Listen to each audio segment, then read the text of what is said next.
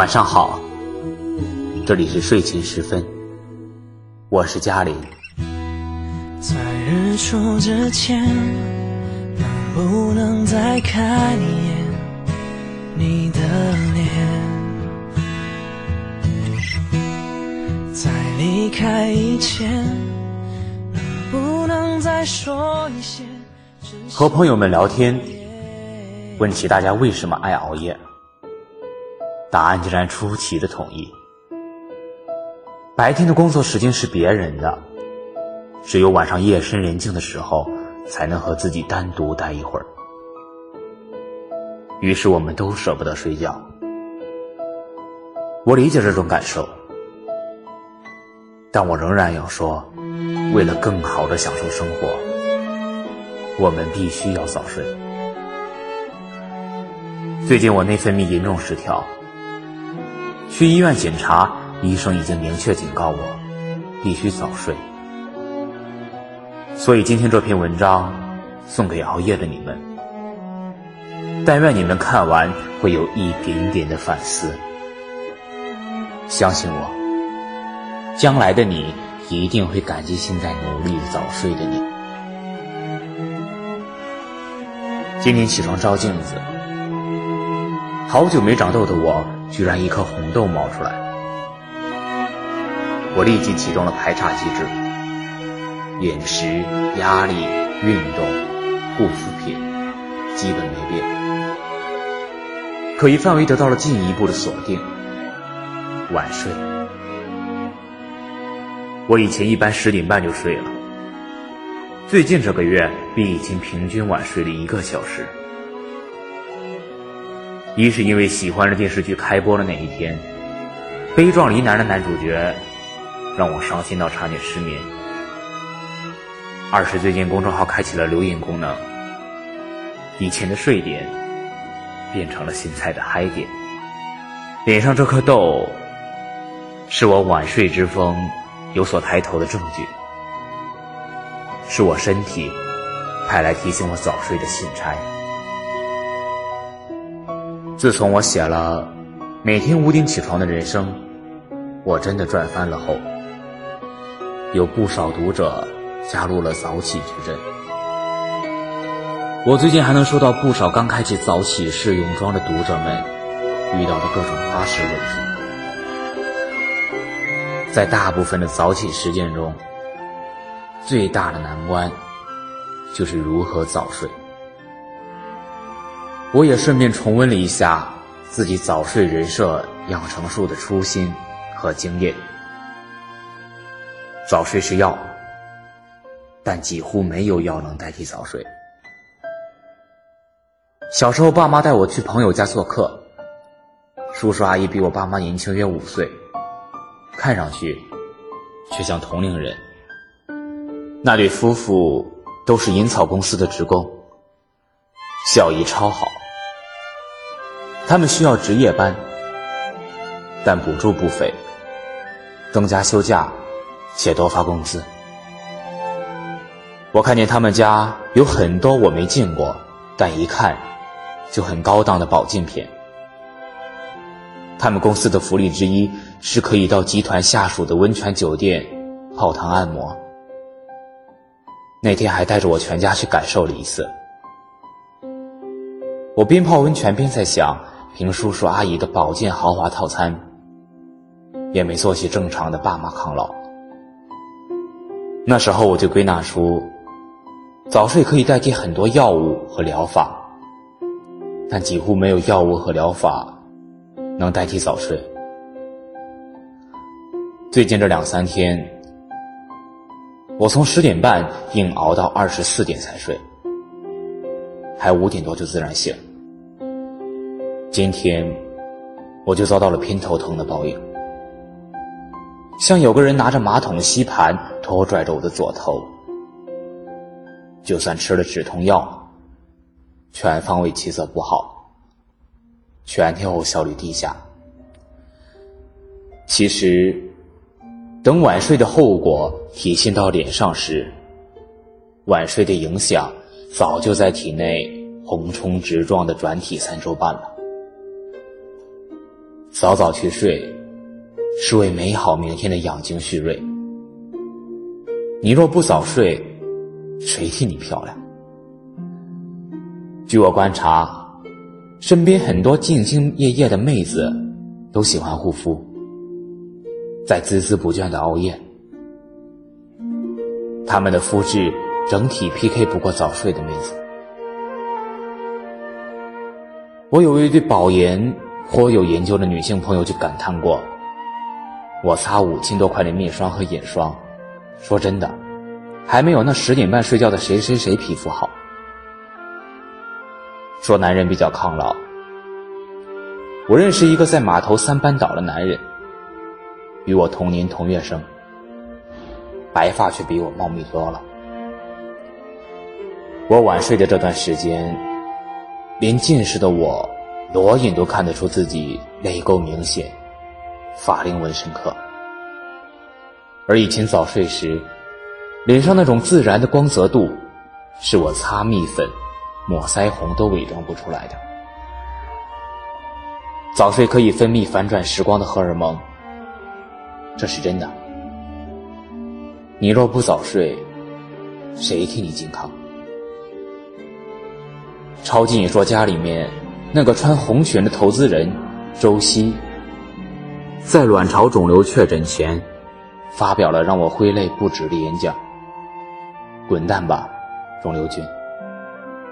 他后悔，这一整年我几乎没有在当天睡着过，熬夜一点、两点，甚至到三点。好在他的肿瘤是良性的，谢天谢地。还有写了此生未完成的年轻复旦女教师于娟，查出癌症后后悔自己，十年来基本没有在十二点之前睡过。厉害的时候，通宵熬夜的生活习惯。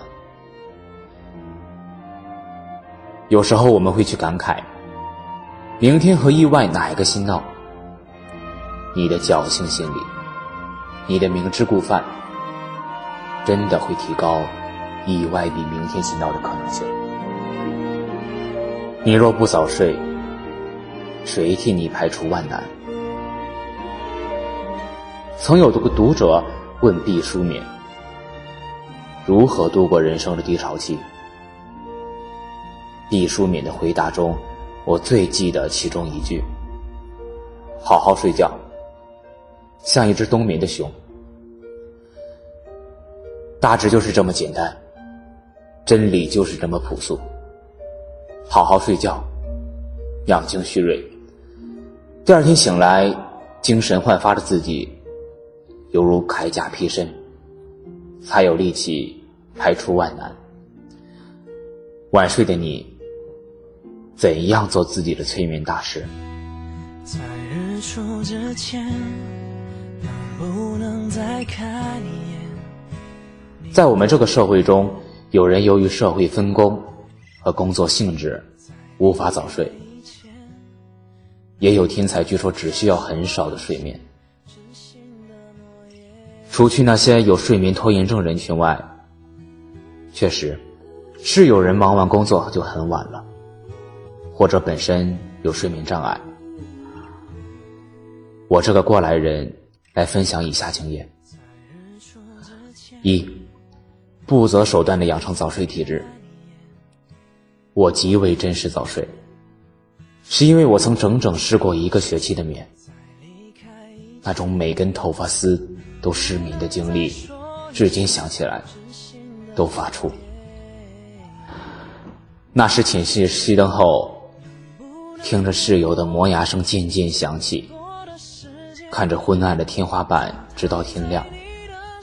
我数绵羊，数水饺，调呼吸，换睡姿，都睡不着。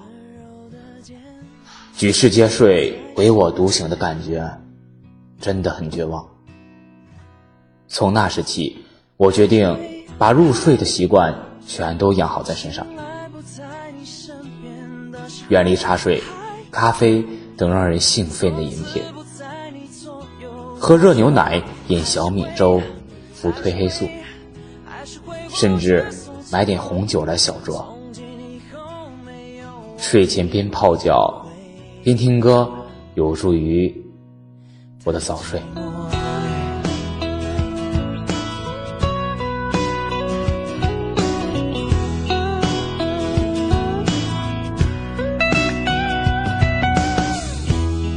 在日出之前，能不能再看一眼？这些有少许用，后来能慢慢的早睡两三个小时。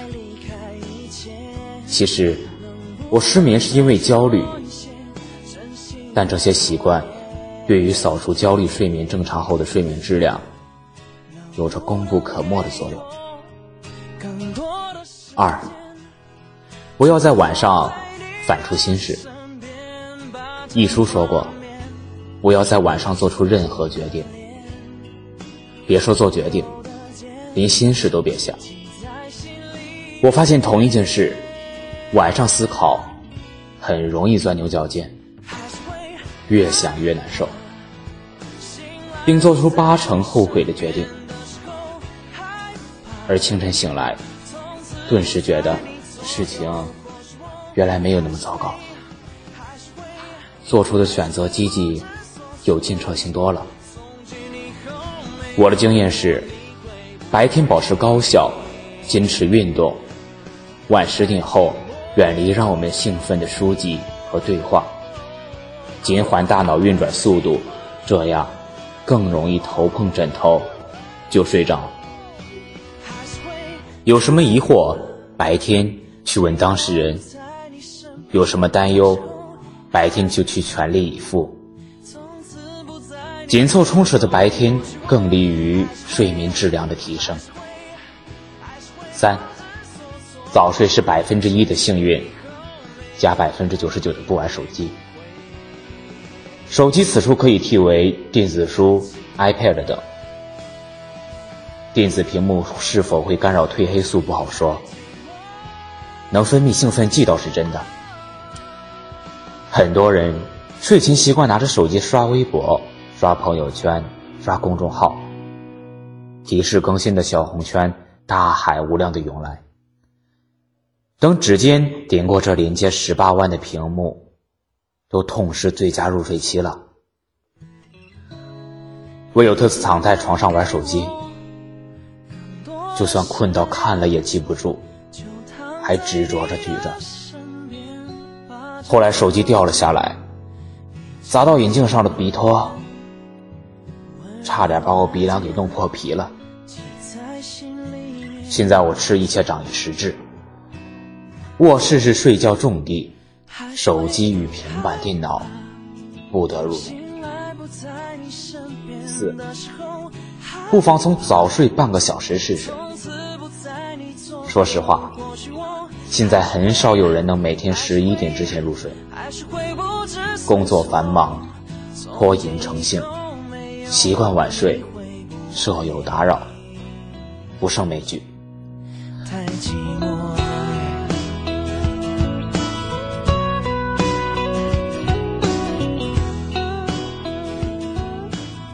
不妨克服困难，早睡半小时的感受几天。工作忙的试试，用做早起半小时来代替晚睡半小时；拖延症的试试，尽早把刷牙、洗澡等必须做的事项完成。不妨克服困难，早睡半小时，感受几天。工作忙的，试试用早起半小时来代替晚睡半小时。试试尽早把刷牙、洗澡等必做事项完成。习惯晚睡的，试试自欺欺人的把时间看早半个小时。舍友打扰的，我是听说有奇葩写脚本，定时登录路由器断网，或下软件干扰别人 WiFi，未曾检测，试试呗。反正早睡一天赚一天，说不定你会更爱那个因为早睡而第二天精神充沛、活力满满的自己。睡觉是件多上瘾的事情啊！让这份上瘾循序渐进的提早一些吧。